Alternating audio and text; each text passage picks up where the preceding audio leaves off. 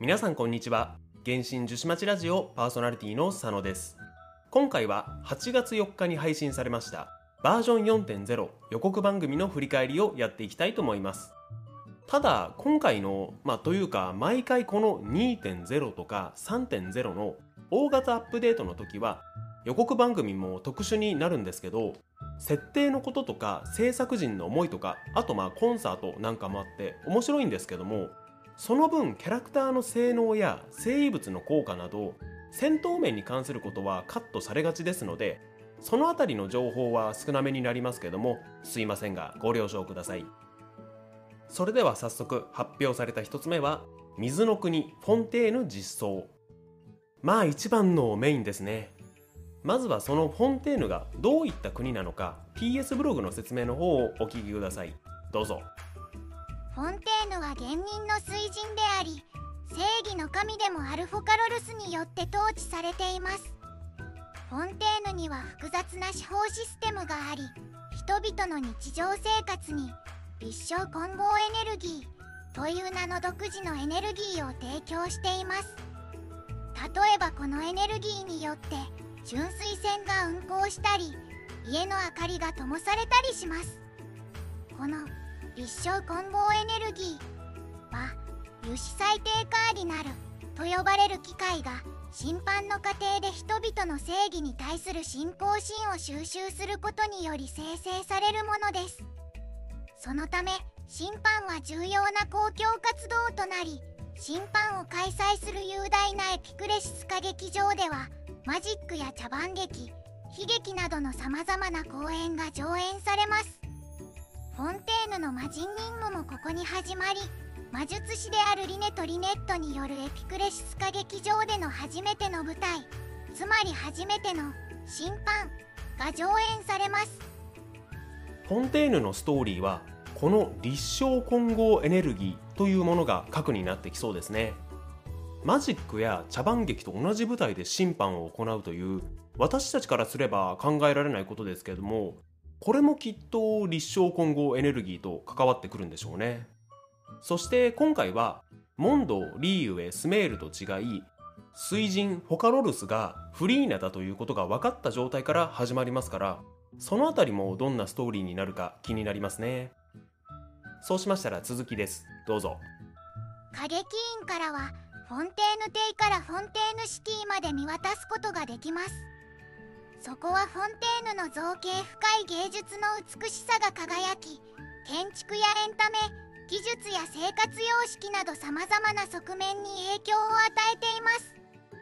文化と芸術の中心地であるこの町にはレストラン歌劇院ファッション店クロックワーク工房などの商業施設が栄えており賑やかな通りにも着飾った人々や生き物巡回するクロックワークマシナリーが行き来しています。しかし魅力的な都心部と栄えた居住エリアがある一方でこの町の下水道区域には影の部分があるようです。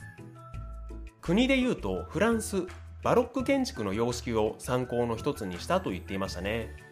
この辺り私全く知識がないので綺麗だなーくらいしか感想が出てこないんですけどもでもまあ楽しみですよね。ただそれに対して下水道区域は、まあ、いわゆる貧民街みたいなようになっているそうでこの辺りは同じヨーロッパをモデルにしたモンドとも違い闇を感じる部分ですよね。あとフランスがモデルの一つということで前々からツイッターなどで考察班の方々が言っているフォンテールのストーリーはフランス革命をモデルにしてるんじゃないかという説もまた面白くなってきましたよね。そうしましたら続きです。どうぞ。フォンテーヌは最先端技術でも知られており例えば写真機など旅人さんもすでにその発明の恩恵を受けているかもしれません。フォンテーヌ科学院では正義の信仰心から発生した立証混合エネルギーとは別にもう一つのエネルギーであるプネウムシやを制御することに成功しそのエネルギーはクロックワークマシナリーや街中で職務を遂行する者たちのほか郊外で敵対する者たちにも供給されています。クロックワークマシナリーっていうのはあの機械人類というかロボたちのことなんですけどもそのクロックワークマシナリーが動いている原理についてでしたね。律償混合エネルギーでも手一杯なのにプネウムシアというエネルギーも出てきましたね。この辺りの名称は分かりづらいですよね。まあこれはストーリーを楽しみながら覚えていきたいですね。そしたら続きです。水に囲まれた国であるフォンテーヌではユニークな水中冒険ができるようになります。噂によれば今ある都市は水没した遺跡のそばで再建されたものだと言われており一部の生き物は今も水中遺跡の中に生息しているそうです。旅人さんはフォンテーヌの特定のエリアで初の潜水体験を楽しむことができます。特殊なカボのおかげで水中の酸素が尽きる心配はありません。しかし水中スタミナが設けられており水中でのダッシュ時に消費されていきます。スタミナはリカバリー用具を集めることで回復させることができ水中にある乱流バブルを通過することで移動を加速することもできます。また水中での戦闘も大きく異なります。水中で攻撃するときは海の知恵を利用し特殊な生物の特殊スキルを吸収して自分を守ったりトラップを取り除いたり海藻が絡まった宝箱を開けたりする必要があります。全キャラにそれぞれの泳ぎモーションがあるようですね。事前の映像だと主人公しか泳いでいなかったのでもしかしたら釣りみたいに主人公しか泳げないのかなと思っていましたけどもそうではなかったようですね。ただまあ戦闘内容というか戦い方は、ま、特殊な戦い方になるそうですけども全員が同じみたいですね。そこはちょっと残念ですね。そして予告番組内でフォンテーヌ全体での水中と陸地の割合はまだ確定ではないそうですけども半々くらいを想定しているそうですね。もし水中が面白いとか遊びづらいとかあれば反応によって今後のアプデ分は変更するみたいなこと言ってましたからアンケートも来るでしょうからそのあたりはしっかり書いていきたいですね。まあでもやっぱりストーリーも探索も面白そうですよね新しい国ってのは。今までの国と全く違いますもんね。文化もやっぱり全然違いますしシステム的なところで言うと水中はやっぱり大きいですよね。そのあたりも楽しんでいきたいですね。続きまして2つ目は新魔人任務実装。今回のバージョン4.0では魔人任務第4章第1幕白露と黒潮の女子と第2幕ゆえなく煙る霧雨のようにが実装されます。これすいません。読み方はわかんないですね。まあ、白露とは呼びましたけどもスターレールプレイヤーからすると白露と読みたくなりますしまあ、白露なんて言ってる呼び方もありますからね。この辺りはちょっとすいません。わからないですね。ご了承ください。いよいよフォンテーヌのストーリーが始まりますね。今回の第1幕と第2幕ではおそらくプレイヤブルキャラとしてはリネ、リネット、フレミネ、ナビア、クロリンデ、ヌビレットそして水神フリーナ。この辺りまで登場してくるみたいですね。個人的に気になったのはナビアとフリーナの2人が好きですね。そして今回のフォンテーヌのストーリーもバージョン4.0から4.2にかけて連続で行われそこで一旦完結するようですね。あんまり時間空くと物語忘れてしまうので連続でやってくれるのは助かりますね。続きまして3つ目。新キャラクターリネ実装。クラスは星5の炎元素武器種は弓。キャラクターボイスを担当されていますのは下野紘さんですね。公式 PV の即席から出ていたキャラクターですから待っていた方も多いんじゃないでしょうか。戦闘面などについては PS ブログの方をどうぞ。リネは3人の中でも頼れるお兄さんでありフォンテーヌで最も輝かしい魔術師の一人として知られています。リネは星5キャラクターで弓の扱いに長け炎元素のトリックを戦闘に取り入れています。リネがチャージ射撃でプロップアローを発射するとファニーキャットハットを召喚して周囲の敵を挑発します。戦闘演出のクライマックスではリネ自身がハニーハットキャットと化し周囲の敵を燃焼させ火花を散らして戦いの終わりを告げます。説明と映像を見た感じだけだとメインアタッカーなのかサポーターなのかそれともサブアタッカーなのか分かりませんでしたね。文章だけ見るとティナリの元素スキルとヨーヨの元素爆発みたいな感じですかね。まあ詳しい性能出てないんで何とも言えないんですけどもちょっとこのどっちつかずな感じ少し怪しい雰囲気しますよね。まあその辺りがどうなるのかまたおそらく1週間後ぐらいに性能発表もあると思いますので楽しみにしたいですね。続きまして4つ目。新伝説任務。黒半妙の章、まあ、もしくは黒まだら猫の章。実装。リネの伝説任務ですね。いつも通り星5キャラには伝説任務がありますね。内容に関してはまだ不明ですけどもせっかくならこの後紹介するリネットとフリミネこの3兄弟結構特殊な関係ですのでこのこととか描いてほしいですね。続きまして5つ目新キャラクターリネット実装。クラスは星4の風元素。武器種は片手剣。キャラクターボイスを担当されているのは笹原優さんになります。こちらもリネと同じく公式 PV の即席から出ていましたからね。待っている方も多かったんじゃないでしょうか。でなんとこのリネット冒険者ランク25に達すると無料で配布されるんですよね。おそらく常設ですね。フォンテーヌの新キャラを使えるというのも嬉しいですけど今まで常設で配布されているキャラには風元素のキャラもいなかったですからこの辺りの戦闘面から見ても助かりますね。戦闘面については PS ブログの方をどうぞ。外交的な兄とは異なりリネットは観察力の鋭い魔術師のアシスタントです。常につつましく行動し兄のリネを裏から支えています。片手剣を使い風元素を操る星4キャラクターであるリネットはフィルフィングシャドウの姿で失踪し高速で敵に急接近してエニグマスラストを繰り出します。元素爆発のクライマックスでは不意打ちのトリックで巨大なビックラキャットボックスを召喚して断続的に風元素ダメージを与えると同時に一部が他の元素に触れた時リボンバレットを発射します。リネットはサブアタッカーみたいな役割になりそうですね。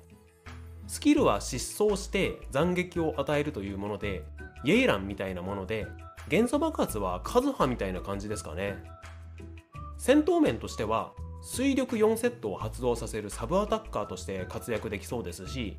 スキルは移動性も高そうですから探索面でも重宝しそうですね。続いて6つ目は新キャラクタープレミネ実装。クラスは星4の氷元素武器種は両手剣。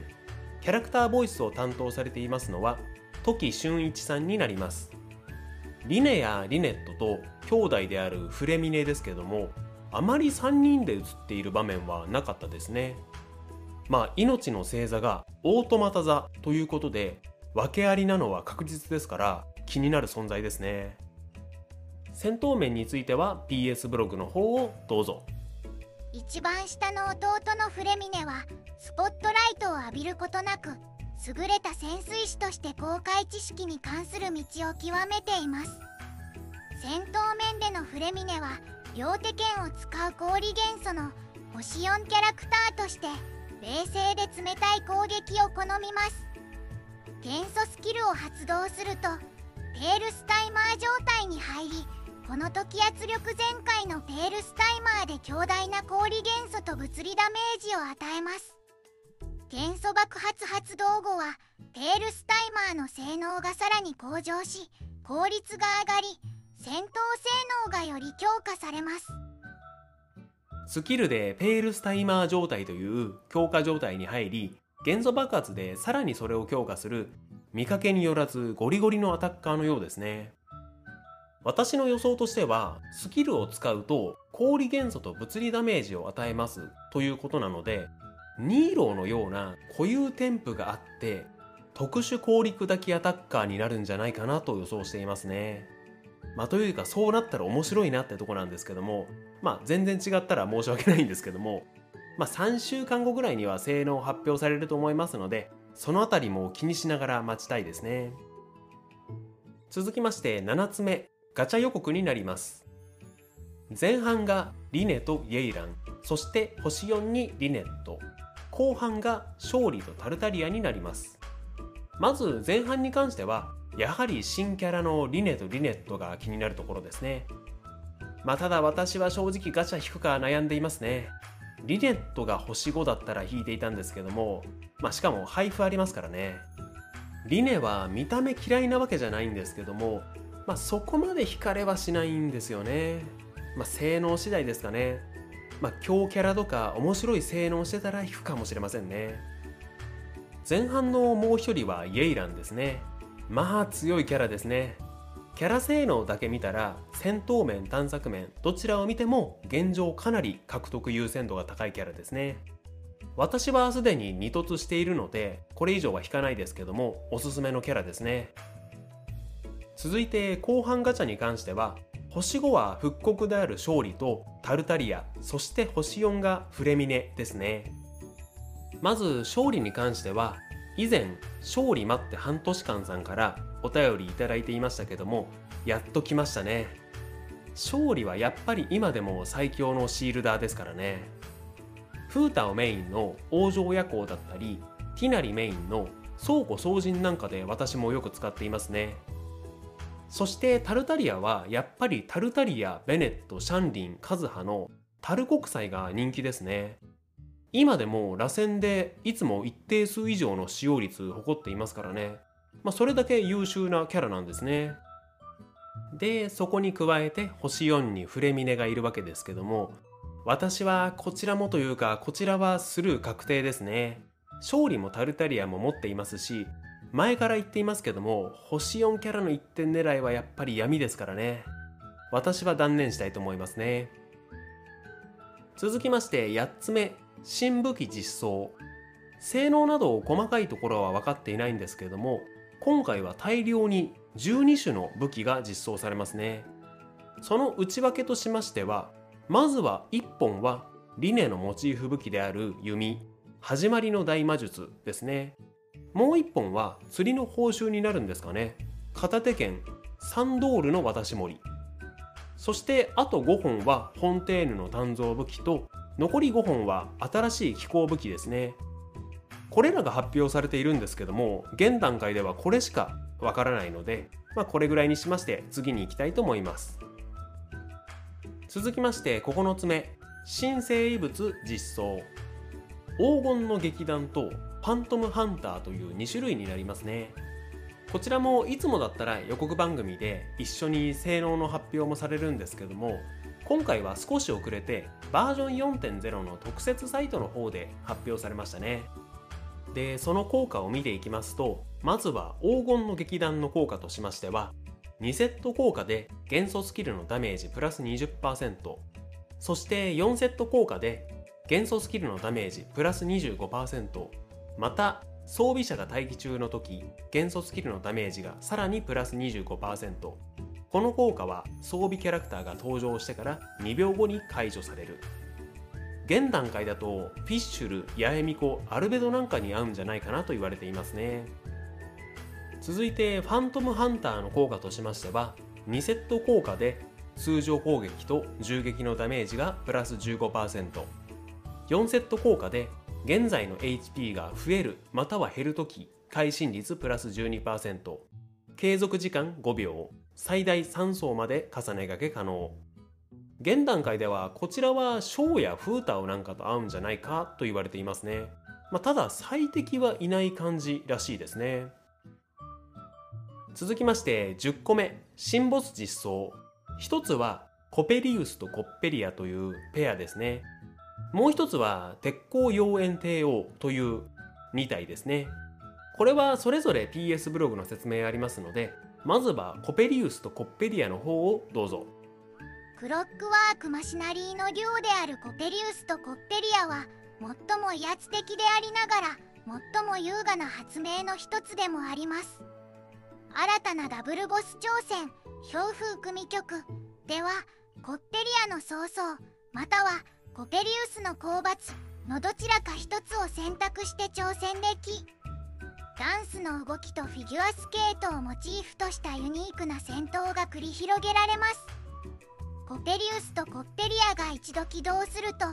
旋回しながらあるいは踊りながら猛烈かつ優雅な攻撃を発動し氷元素ダメージを与えてきます。デザインもいいですしフィギュアスケートをモチーフにペアで戦ってくる感じも面白いですよね。まあそれぞれに HP があるのか1体として換算されるのかわかんないですけどももしそれぞれに HP があるならば2人を同時に倒さないとダメとかいうそういうのはちょっとなしにしてほしいですね。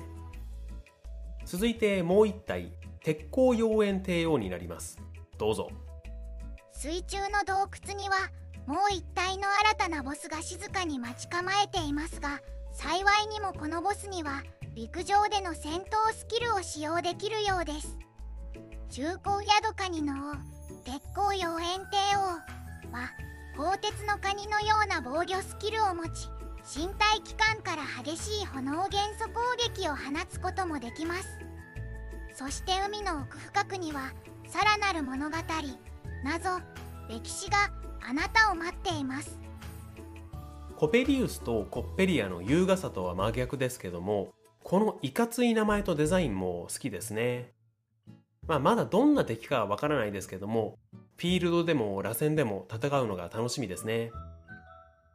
続きまして11個目。テーマイベントメカニカルトイズ前哨戦が実装されます。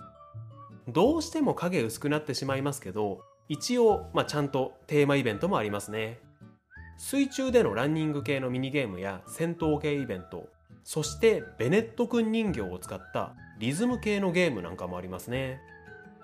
まあ、多分ストーリー的には3.0の時にあったイノセンスの彫刻のようにそんなに濃い内容にはならないと思いますけどもフォンテーヌを楽しむためにも配布であるベネットを入手するためにも探索などで忙しいと思いますけどもぜひやっておきたいイベントですね。続きまして12個目その他のイベントもいろいろあります。1つ目はバーディクトブレイド。2つ目は博物通志水の国を訪ねて。3つ目は公営見学。麗しき水中の世界。戦闘系だったり探索系だったりありますけど、まあ、やっぱり水中でのイベントがどんな感じになるのかは楽しみですね。